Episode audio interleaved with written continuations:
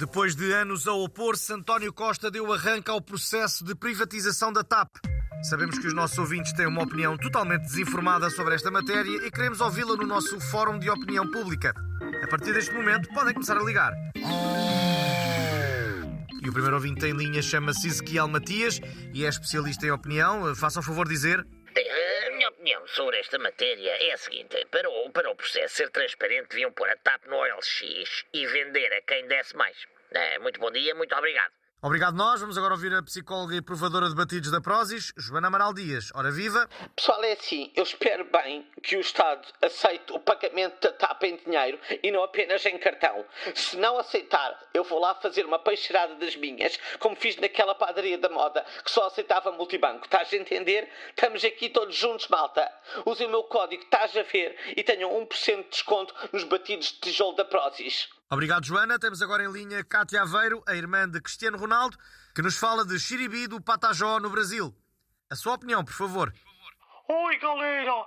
O meu mano já prometeu que me vai oferecer a top nos meus anos. Por isso, preparem-se, que eu não vou deixar entrar nos aviões aquelas pessoas invejosas e mal amadas.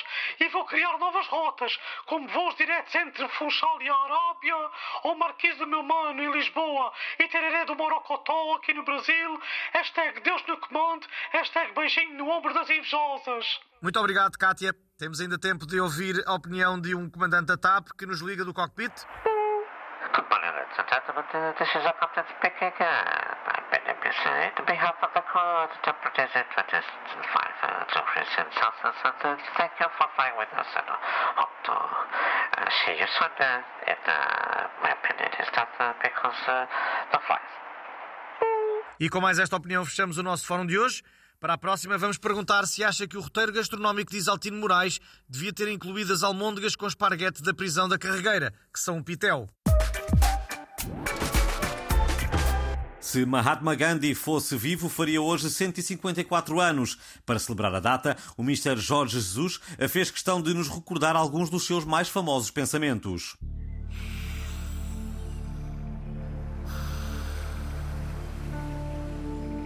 Ora então cá vai.